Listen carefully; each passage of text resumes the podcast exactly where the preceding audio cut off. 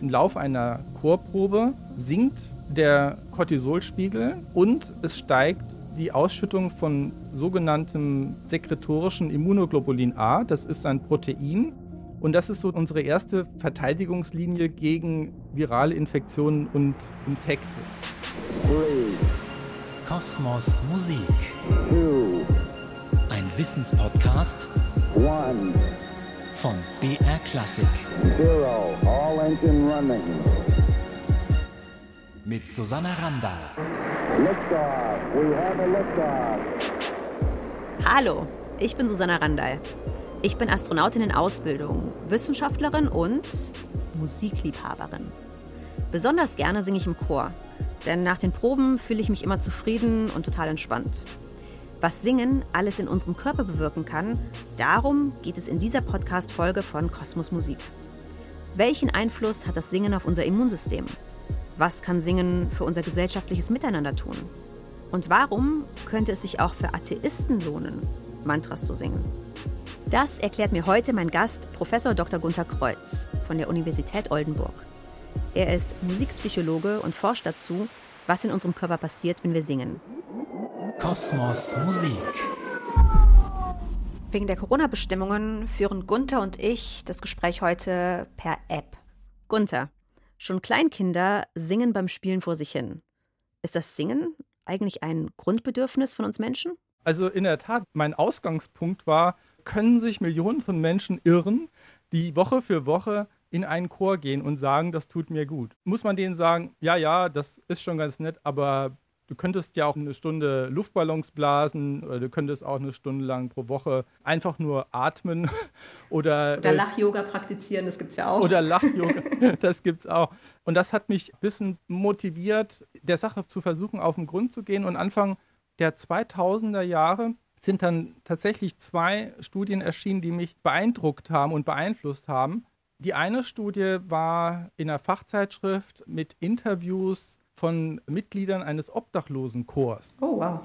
Da kam raus, wie viel das Menschen bedeuten kann, wenn sie in einem Chor singen und was es mit denen macht. Und man darf sich nicht täuschen, für einen Menschen, der obdachlos ist, ist es schon eine große Leistung, regelmäßig am gleichen Ort, zur gleichen Zeit, am gleichen Wochentag, Woche für Woche zu erscheinen. Mhm.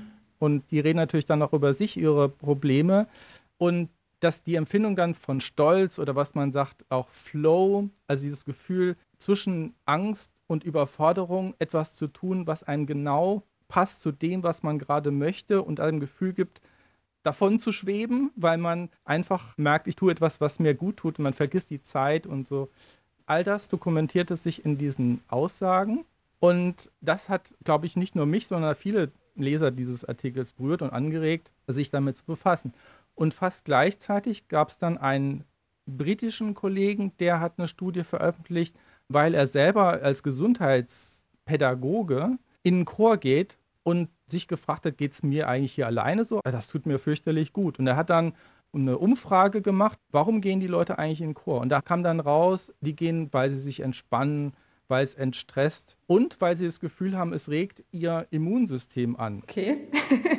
und dann habe ich mich gefragt, wie kann das eigentlich sein, dass die Leute auf die Idee kommen, man kann ja nicht in sein eigenes Immunsystem reinschauen. Und tatsächlich gab es dann einen amerikanischen Forscher, der hat zum ersten Mal, glaube ich, Speichelproben von Chorsängerinnen und Chorsängern genommen. Und der fand dann raus, tatsächlich im Lauf einer Chorprobe sinkt der Cortisolspiegel und es steigt die Ausschüttung von sogenanntem sekretorischen Immunoglobulin A. Das ist ein Protein. Das wird von den Schleimhäuten der oberen Atemwege ausgeschüttet. Und das ist so unsere erste Verteidigungslinie gegen virale Infektionen und Infekte. Susanna dockt an. Ihr fragt euch vielleicht, was Immunglobuline eigentlich sind. Im Wort Globuline steckt das lateinische Globus drin, also die Kugel. Immunglobuline sind also kleine kugelförmige Eiweißkörper, die für unser Immunsystem zuständig sind. Diese Antikörper helfen uns, gesund zu werden bzw. es zu bleiben. Es hat bisher noch keiner nachgewiesen, dass es tatsächlich eine schützende Wirkung hat, also dass Leute, die singen, weniger Infekte haben. Die behaupten das aber fleißig. Vielleicht kann man es epidemiologisch eines Tages genauer anschauen. Es ist natürlich eine schwierigere Aufgabe, das zu zeigen, aber dieser Anfangsbefund ist schon mal da, dass unser Immunsystem tatsächlich reagiert und dann hatte ich das Glück, in einer eigenen Studie mit Frankfurter Kollegen diesen Effekt nochmal zu untersuchen. Und wir haben das auch nochmal belegen können. Und in einigen anderen Studien kam das auch raus. Also es passiert etwas in unserem Körper, was wir nicht einsehen können, was aber wichtig ist für unsere Regulation. Also da wäre meine Frage natürlich als kritische Wissenschaftlerin, wäre meine Frage, kommt es wirklich vom Singen? Oder kommt das von diesem Gemeinschaftsgefühl oder beziehungsweise auch bei den Obdachlosen von der Struktur, die dem Leben gegeben wird? Muss es Singen sein oder könnte es auch, keine Ahnung, gemeinsames Töpfern sein? Also ich bin sicher, dass gemeinsames Töpfern super ist und dass viele gemeinsame Aktivitäten super sind. Ich glaube, der Punkt ist, dass es eine Möglichkeit, eine Strategie ist, die tatsächlich eine Wirkung hat. Ob es die einzige ist, ist für mich nicht die entscheidende Frage. Und es ist ein Gesamtpaket. Man kann ja das Singen nicht separieren von, ich bin mit jemandem zusammen oder ich bin mit meinen Gedanken jetzt genau dort oder ich fühle mich gut oder dieses Stück gefällt mir besonders, was ich gerade singe. Das ist ja praktisch ein gesamter Komplex und als Wissenschaftler muss man demütig sein und sagen, okay, diesen ganzen Komplex als Ganzes zu verstehen, ist zu viel. Ich versuche Teilaspekte darin methodisch so zu fassen, dass ich zumindest eine Gewissheit bekomme, dass da etwas geschieht. Also ich fände es trotzdem jetzt einfach rein hypothetisch, wirklich unter dem wissenschaftlichen Aspekt interessant mhm. zu wissen, ob jetzt gerade diese Steigerung des Immunsystems weil das hat mein Chorleiter auch immer gesagt und ich habe das nie geglaubt. Deswegen finde ich das total spannend, ob das wirklich etwas ist, das durch das Singen, also durch den Akt des Singens, ob man jetzt alleine singt oder im Chor angeregt wird oder eben durch dieses wohlige Gemeinschaftsgefühl und die Emotionen, die das verursacht.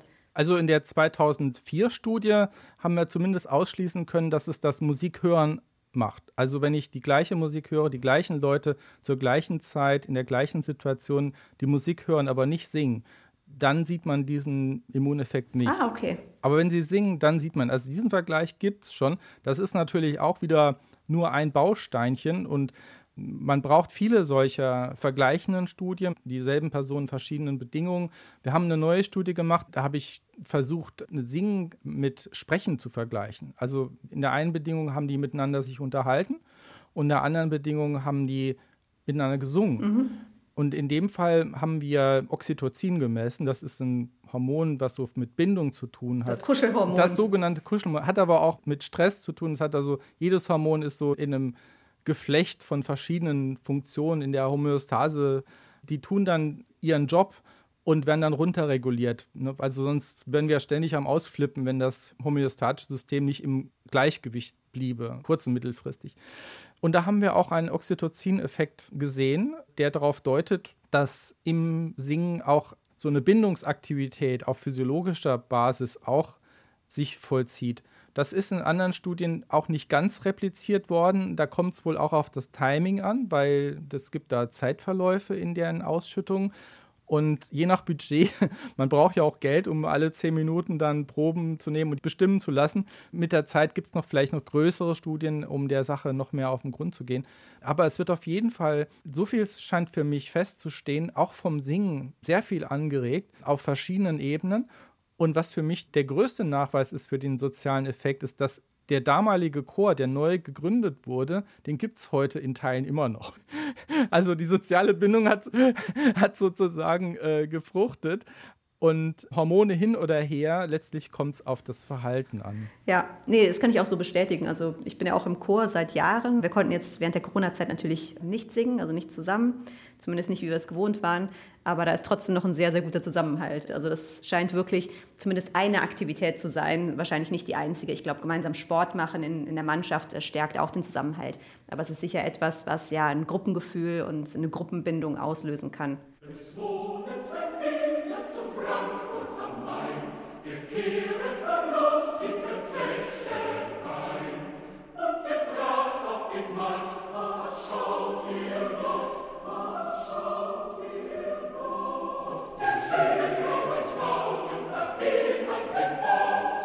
Aber es gibt weniger Kreuzbandrisse beim, beim Singen als beim Fußballspielen beispielsweise. Ja, ja, wahrscheinlich. Also es ist weniger gefährlich als die meisten Sportarten. Das läuft jetzt alles auf die Bindung hinaus und Oxytocin mhm. und so. Aber also mich macht auch persönlich alleine singen glücklich. Und also ich denke deswegen, ich meine, die meisten Leute, wenn sie unter der Dusche singen, singen sie auch alleine. Also es scheint auch etwas zu sein, was ja, für einen selber ganz alleine, ohne jetzt eine Bindung zu einem anderen Menschen, einfach Glückshormone auch anregt. Gibt es dazu irgendwelche Erkenntnisse? Also mit der Frage, wie Menschen mit Musik umgehen, warum sie einerseits mehr sozial oder mehr individuell umgehen. Ich glaube, da gibt die kognitive Psychologie eine ganz gute Antwort darauf. Es gibt einen britischen Autismusforscher, der heißt Simon Baron Cohen, und der hat mit seinen Studien ein paar Hinweise bekommen, dass Menschen einerseits Interesse zeigen an anderen Menschen, die nennt er Empathizer oder Empathizing. Und es gibt Menschen, die sich für Regelsysteme interessieren und wie Sachen funktionieren, so Ingenieure und, und äh, ja, vielleicht auch Köche beim Wissenschaftler und die nennt er Systemizer. Und ihr? Würdet ihr euch eher zu den Empathizern oder zu den Systemizern zählen? Als Wissenschaftlerin tendiere ich sicher eher zum Systemizer. Planeten, Sterne, die Gas- und Staubansammlungen, aus denen sie geboren werden. Mich interessiert total, wie das alles zusammenhängt. Aber ich bin auch gern mit Menschen zusammen. Das muss man als Astronautin auch. Denn in so einer Raumkapsel ist nicht viel Platz. Und ich liebe es auch, gemeinsam mit anderen zu musizieren.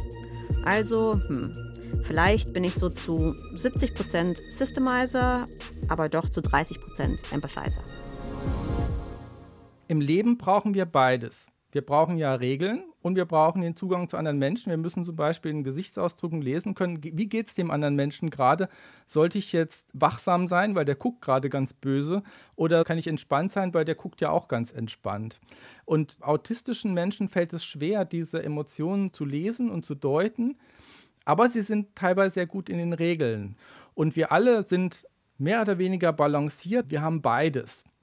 Und wenn man das jetzt überträgt an Interesse von Musik, es gibt eben die Leute, die gerne sich mit Musik befassen, um sie zu machen, zu komponieren. Die sitzen dann im stillen Kämmerlein, machen aber vielleicht gigantische Chorwerke, nicht weil sie so fürchterlich empathisch sind und im Chor singen, sondern weil sie sich einfach für die Materie und die Musik und den Klang so begeistern und das gerne realisieren wollen. Und dann gibt es die anderen, die gerne mit anderen singen und daraus ganz viel ziehen und das sind genau die Menschen, die die Werke dann eben aufführen und eben dann zum, zum Klingen bringen. Es braucht irgendwie beides. Mhm. Also eigentlich auch musikalisch Introvertierte und Extrovertierte fast. Also eher die Leute, die dann wirklich auch für sich ja, was komponieren oder ein Instrument spielen oder eben auch singen und dann diejenigen, die das lieber wirklich auch in, in der Gemeinschaft machen und hinaustragen. Ja, und glücklich sind sie beide, weil der Mathematiker ist glücklich, wenn er eine Formel sieht, wo sich plötzlich alles zusammenfügt und er hat ein Problem gelöst und andere, die jubeln eben im Stadion mit anderen, wenn ihre Mannschaft ein Tor schießt. Beides führt ähnlich zu, äh, zu Glück. Halleluja.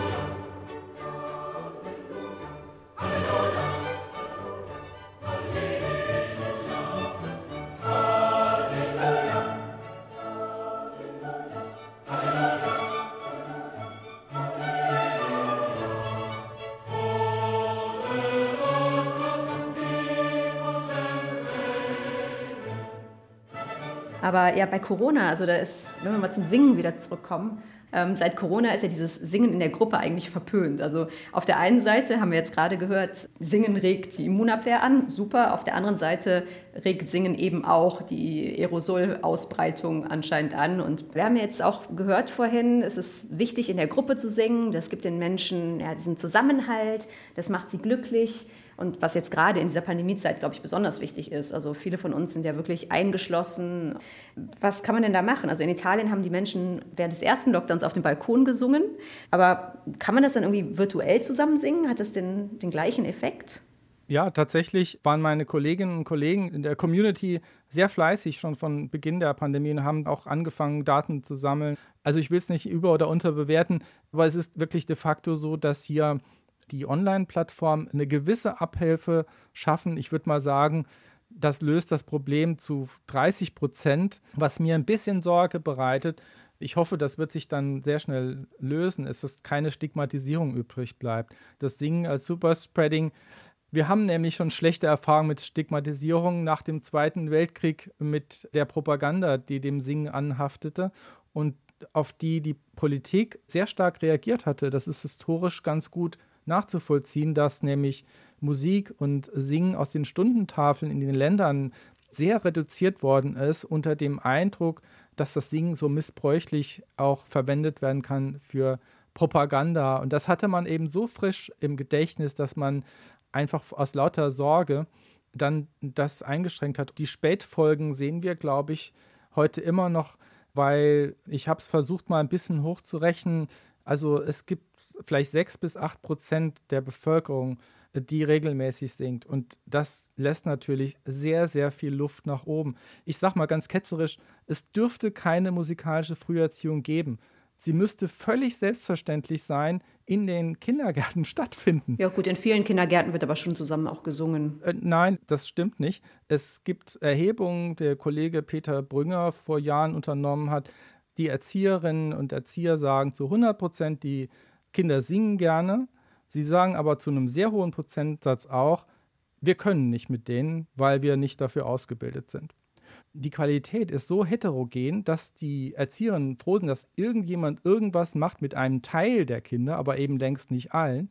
Und das ist ein absoluter Flickenteppich und ich halte es für skandalös. Ich hatte auch gerade ein Netzwerktreffen mit den Carusos. Das ist eine Unterorganisation des Deutschen Musikrats, die sich für die Fortbildung für Erzieherinnen und Erzieher im musischen Bereich kümmert. Die leisten eine ganz hervorragende Arbeit, punktuell. Aber die stöhnen auch darüber, dass es einfach nur ein Tropfen auf einen heißen Stein ist, der flächendeckend nicht funktioniert. Warum? Das ganze Chorwesen ist auch demografisch total schräg, weil man findet in Chören zu 30 Prozent bis 50 Prozent Akademiker. Und man findet keine unteren Berufsgruppen, keine Menschen, die derzeit ohne Arbeit sind. Man findet einfach die gesättigte Mittelschicht in den Chören, die dahin läuft. Und der Rest der Gesellschaft ist davon entkoppelt. Also es ist eigentlich mit ein Indikator der Spaltung der Gesellschaft. Diese Chorlandschaft, auf die auch der Deutsche Musikrat und der Chorverband aufbaut, ist eigentlich ja eine Veranstaltung, die überhaupt nicht gesamtgesellschaftlich gedacht ist. Und dazu kommt auch noch, dass wir damit viele Integrationschancen verpassen. Vorbildlich finde ich da den NRW-Chorverband, der sich eine neue Satzung gegeben hat. Und da ist ganz klar die Ausrichtung, dass man eben auch auf Migranten zugehen will, auf Gesellschaftsanteile, die sonst einfach gar nicht so einen Zugang oder Zugriff haben, um die ganz bewusst mit einzuschließen. Die Frage ist, muss es ein Chor sein? Weil ich muss sagen, für mich war ein Chor auch immer, bevor ich angefangen habe, im Chor zu singen, irgendwas, was in der Kirche war und für ja, eher ältere Menschen etwas war. Das war jetzt auch nicht hip. Das wäre auch nichts, was ich als Jugendliche irgendwie gemacht hätte. Niemals. Da wäre ich vielleicht eher in eine Rockband gegangen. Aber das ist ja trotzdem Musizieren. Ist es denn da wirklich so relevant, dass es ein, eher so eine formelle Gruppierung wie ein Chor ist? Oder wird es nicht auch tun, wenn die Jugendlichen jetzt sagen, hey, wir machen eine Hip-Hop-Band zusammen? Also in einem Punkt gebe ich dir recht, im anderen muss ich dir widersprechen. Ich fange da mit dem Widerspruch an die frühen musikalischen Erfahrungen sind eine Grundvoraussetzung für überhaupt auf die Idee zu kommen, in den Chor zu gehen. Also wir haben das bei über 3000 Chorsängern, haben wir die befragt. Und der Zug ist praktisch spätestens mit 20 Jahren abgefahren. Wenn ich da nicht in der Kindheit mal in einem Chor war oder ein Musikinstrument gelernt habe, dann trete ich später einfach nicht im Chor ein. Also ein Mensch mit 30 aus freien Stücken geht er nicht in den Chor. Man schaut einen Chor, und das ist ein Mittelalter so 45 oder so und denkt sich, ach, das ist ein Chor von mittelalterlichen Menschen. Ja, genau. nein, nein, das ist ein gealterter Chor, der da rein gealtert ist. Die sind durchschnittlich schon 20 Jahre dabei. Aber was ich dir vollkommen zustimme, ist, dass die Form vom Singen, dass da wirklich eine unglaublich vielfältige, bunte Landschaft es gibt auch Stile wie Rappen und viele neue Musikstile, die noch völlig unterbelichtet und gar nicht richtig repräsentiert sind, die Jugendliche ansprechen und die man auch viel mehr fördern sollte.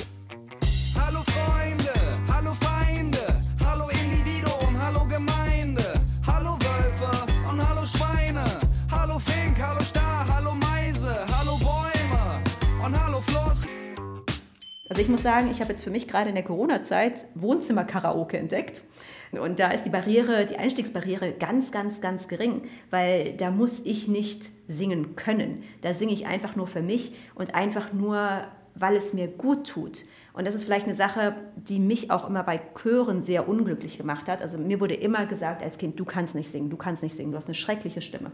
Und ich habe dann immer gedacht, ich, ich kann einfach nicht singen. Und überhaupt diese Barriere in den Chor einzutreten, war für mich mega hoch. Und es war einfach nur, weil ich mir gesagt habe, okay, ich lasse mir nicht von jemandem anderen sagen, was ich nicht tun kann. Und deswegen finde ich, kann man auch Musik vielleicht diese Elite, diese Erwartungshaltung vielleicht nehmen, indem man einfach sagt, gerade jetzt bei Erwachsenen, wenn dir das Singen im Wohnzimmer, beim Karaoke, mit Freunden oder in der Badewanne oder beim Duschen oder was auch immer, wenn dir das hilft, dann ist es ja eigentlich auch egal, ob das jetzt auf einem hohen akademischen Niveau passiert oder ob du alle Töne triffst oder ob du jetzt Opernsänger wirst oder nicht. Ja, du sprichst da eine ganz, ganz wichtige Gruppe an, nämlich die sogenannten Gesangstraumatisierten. Und es tut mir leid zu hören, dass du auch dazu gehört hast und das überwinden musstest. Und vielleicht gibst du ja auch ein sehr gutes Beispiel ab, dass es sich lohnt oder wie es sich lohnt, darüber wegzukommen, wenn einmal jemand gesagt hat, du kannst nicht singen. Das ist für Grundschüler absolut fatal, weil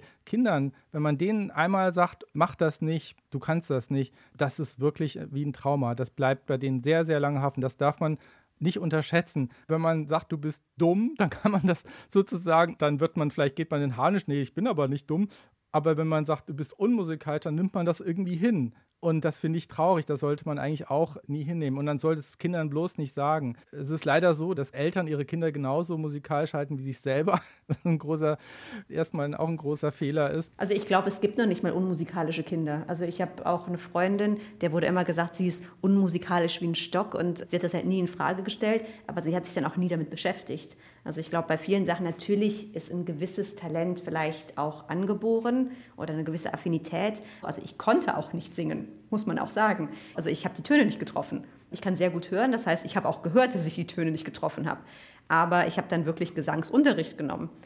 Hart und mühsam habe ich dann gelernt, die Töne eben zu treffen gerade in unserer Gesellschaft wird gesagt, ah, du bist dies, du bist musikalisch, du bist nicht musikalisch, was weiß ich. Und dann wird das einfach so hingenommen.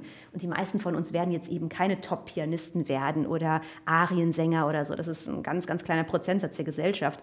Ich denke, für die meisten anderen sollte es einfach um den Spaß gehen, oder? Und an dem, was gut tut. Oh,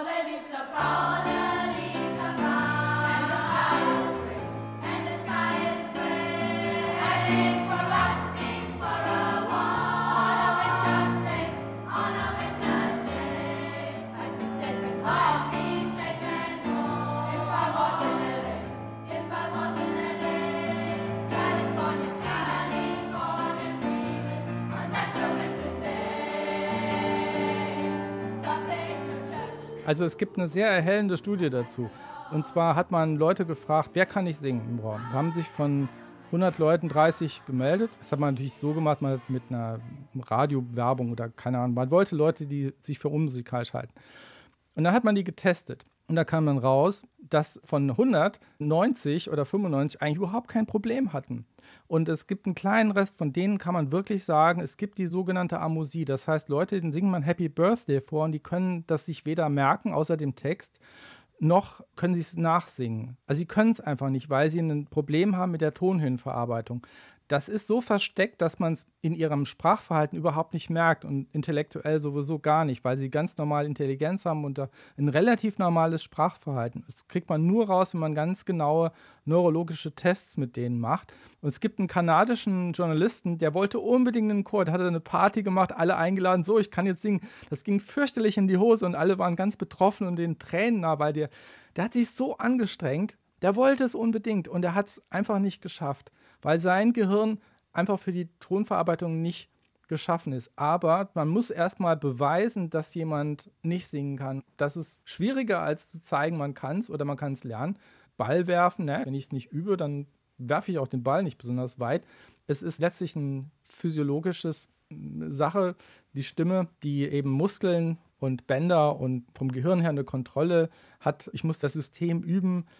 Und dann werde ich auch gut drin. Und was du vorhin gesagt hast mit dem Karaoke vom Fernseher, ist natürlich auch klasse. Das ist ja, wenn es in Pandemie Vorteil gibt, den gibt es natürlich nicht, dann eben, dass man eben Medien nutzen kann, um auch davor, so wie es möglich ist, ein bisschen aktiv zu sein, ein bisschen mitzusingen.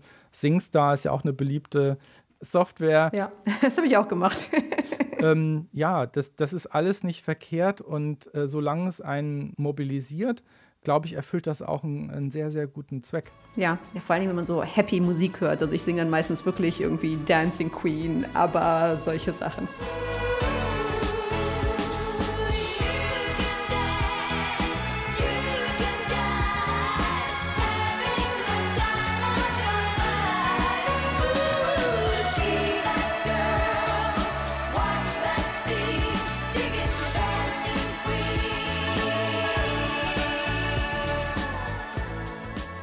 Da muss ich eigentlich sofort schon fast mitsingen. Also ich musste mich jetzt total beherrschen, um nicht mitzusingen, damit man aber auch schön hören kann. Das ist für mich jetzt ein extrem ja, fröhliches, mitreißendes, glücklich machendes Lied. Weil klar, das erinnert mich so an meine Abiball-Zeit und als wir das erste Mal weg waren, tanzen und so. Aber wenn wir jetzt aufs Chorsingen zurückkommen, da war es so, dass Musik sehr starke Gefühle auch in mir ausgelöst hat, mit der ich eigentlich jetzt von meiner Biografie her gar nichts anfangen konnte. Also ich bin eigentlich nicht religiös, also überhaupt nicht, mhm. eher das Gegenteil. Ich habe der Religion immer sehr, sehr skeptisch gegenübergestanden, aber trotzdem haben wir im Chor, wir haben einmal dieses Dyrofle Requiem gesungen. Und es ist wirklich also hochreligiös. Es ist auf Lateinisch und es ist Domine Jesu Christi und es ist also wirklich so, dass ich eigentlich von dem Content, von dem Inhalt für mich da nichts mit anfangen konnte. Und trotzdem habe ich so ein richtig spirituell ehrfürchtiges Gefühl bekommen beim Singen, also ganz extrem.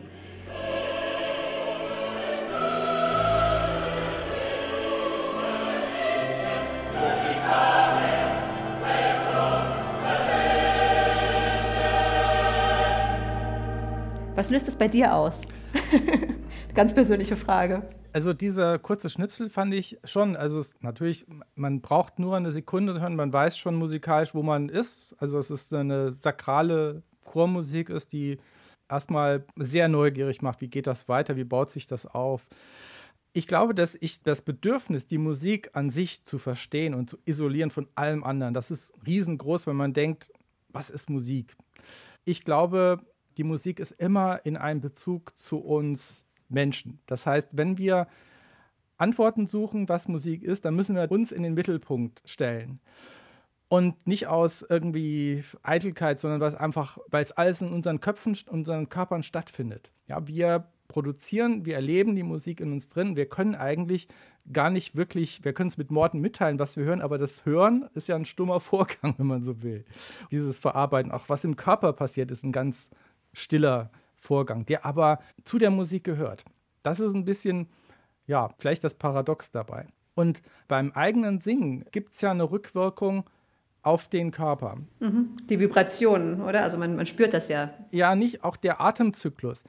Das hat ein italienischer Kardiologe mal beim Rosenkranzbeten, der hat sich wirklich ganz nüchtern die Frage gestellt, warum sind Nonnen so gesund? Warum leben die so lange? Und was hat das mit ihrem Lebensstil zu tun? Der hat also alles analysiert. Was essen die? Verhalten sie sich? Und er hatte eine interessante Beobachtung gemacht. Beim Mantra-Beten, beim Rosenkranzbeten, kommen die in einen ganz bestimmten Atemrhythmus. Und dieser Atemrhythmus, der hat einen Einfluss auf die Herztätigkeit durch die sogenannten Barorezeptoren in den Herzkranzgefäßen. Das heißt, wenn ich eine bestimmte Frequenz, das sind ungefähr so vier Atemzyklen pro Minute oder vier bis sechs, mit einem kürzeren Einatmen und einem längeren Ausatmen. Und ich kann auch Musik, Hymnen oder Mantras so komponieren, dass das da drauf auf diesen Zyklus passt dann adaptiert ein Stück weit unser Herz-Kreislauf-System. Deswegen wirkt auch das Mantrasingen so beruhigend. Ja, und es gibt auch ein paar Psychologen, die meinen, dass diese Rezeptoren auch mit dem Gehirn verschaltet sind und da bestimmte Dinge mit uns tut. Und dass praktisch wir über den Gesang unsere Atmung steuern, müssen wir ja auch mit der Musik gehen. Und dann körperlich eben Entspannungseffekte, Gefäßweitungseffekte eintreten. Und das Gehirn registriert das als Entspannung und ja, du fühlst dich jetzt wohl. Und äh, schalte dann praktisch von Hab 8 auf Entspannung um. Und darin scheint also so eine Entspannungswirkung zu liegen. Und das funktioniert dann besonders gut, wenn der Kontext dann auch noch ne, ein großer Raum, geschützter Raum, dicke Wände, da ist viel Raum, das sind andere, da ist Frieden, Freude, Eierkuchen. Mhm. Also in einem Parkhaus oder so würde man wahrscheinlich nicht so leicht äh, dieses Gefühl von Geborgenheit empfinden können, als jetzt meinetwegen in einem Kirchenbau und der einem dann auch noch ein bisschen demütig macht. Und äh, dann ist man auch bereit dazu, diese Konzentration dann eben auch zu bringen und darauf zu fokussieren. Das bedeutet eben auch mental, dass der Fokus dort ist und nicht irgendwo anders. Das Geheimnis der Meditation ist ja, ich schaffe es, alles auszublenden. Ich beschäftige mich eine Stunde damit, wie der Atem über die Oberlippe fließt da ist, da, da, ist natürlich nichts, was ich wahrnehmen könnte, aber die Idee, das wahrnehmen zu wollen, schließt eben alles andere aus. Ja, und beim Singen nimmt man eigentlich seinen eigenen Atem auch automatisch dann wahr und man reguliert ihn auch automatisch. Ja, man reguliert ihn und es ist eine Form von Meditation. Mhm. Ohne dass wir dem das Label geben und ohne dass wir jetzt irgendwie Räucherstäbchen anmachen müssen und ohne dass wir jetzt eine Anleitung zum Meditieren lesen müssten, weil es so eine hochgradige Fokussierung ist auf den Stimmklang, und vielleicht in einem Chor höre ich die eigene Stimme nicht mehr, weil ich ja die anderen höre, aber mich selber vielleicht nur noch wenig oder ich merke nur, dass ich mitmache und die anderen merken, dass man mitmacht, aber man selber ist ja praktisch nur ein Teil. Ja, also die eigene Stimme verschmilzt ja dann auch. Ja. Das finde ich das Schöne beim Chorsingen und auch das Spannende, dass man die eigene Stimme kaum noch hört. Ja, und das ist ja auch für manche Menschen, die wollen ja gar nicht im Vordergrund stehen. Die wollen ja eigentlich gar nicht auf einer Bühne präsent sein, aber in einem Chor ist es okay. Dann ist man einer von vielen und man hat nicht die Ängste, die Bühnenängste, die eben Solisten mit sich rumschleppen, ob sie es zugeben oder nicht. Ich glaube, Richard Burton, den muss man immer auf die Bühne schubsen, damit der auftritt. Der hatte riesige Bühnenangst.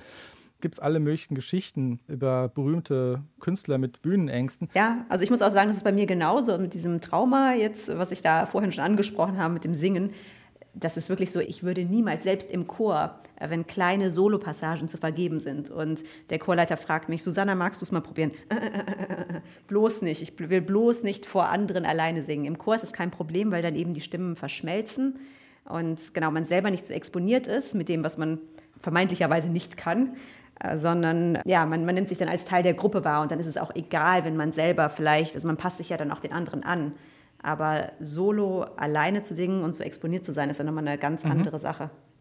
Aber du hast jetzt auch gesagt, dass die Umgebung eine wahnsinnig wichtige Rolle spielt. Und äh, was da interessant ist, ist, dass auch auf der Raumstation, da wird ja auch Musik gemacht. Mhm. Ich weiß nicht, ob du das kennst. Es war der kanadische Astronaut Chris Hadfield. Mhm. Der hat Space Oddity von David Bowie neu interpretiert. Also mit einem Text, der eben der ISS und seinem Leben da angepasst wurde. This is ground control to Major Tom. You've really made the grade. And the papers want to know whose shirts you wear. But it's time to guide the capsule es war wahnsinnig erfolgreich. Das YouTube-Video wurde dann fast 50 Millionen Mal geschaut. Und ich habe schon überlegt, was ich denn singen soll im Weltraum. Hast du da irgendwelche Ideen? ja, also Dancing Queen zum Mitsingen wäre doch schon mal ein, ein guter Anfang. Dann, dann wäre es, nee, es wäre äh, Floating Queen, oder? Die schwebende Queen. Lucy in the Sky with Diamonds. das wäre auch was. Oder ich habe auch gedacht, völlig losgelöst. Dieses äh, Major Tom, aber das ist die deutsche Version eben von, von Peter Schilling. Das, das wäre auch sicher nett. Ja. Und ja, die Idee wäre dann eben, ja, Space-Musik zu machen vielleicht. Ja, warum nicht? Dann wirst du auch berühmt. Ich wünsche dir 60 Millionen Klicks. Genau. Danke. Vielen Dank. Es war ein sehr, sehr interessantes Gespräch. Ähm, ich habe ganz, ganz viel mitgenommen und ja, vielleicht hören wir uns das nächste Mal dann aus dem Weltall. Ja, gute Reise und alles Gute. Ich finde die Erkenntnis, dass das gemeinsame Singen das Gefühl der Zusammengehörigkeit stärkt, ganz wichtig. Und, falls es klappt und ich bald auf die ISS fliegen kann, können wir ja dort gemeinsam singen. Warum nicht?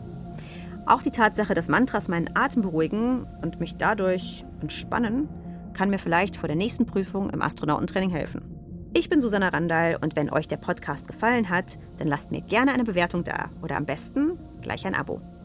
Und wenn ihr Fragen habt oder Themen, die ich beim nächsten Mal vielleicht aufgreifen soll, dann schreibt doch einfach eine E-Mail an kosmosmusik.brklassik.de. Und in der nächsten Podcast-Folge werde ich darüber sprechen, warum in der Barockzeit die Kastraten so gehypt wurden. Also, bis nächste Woche. Kosmos Musik von BR Classic ist eine Teamleistung. Recherche und Skript Antonia Morin und Susanna Felix. Produktion Gino Tanner. Sounddesign Frank Schwarz.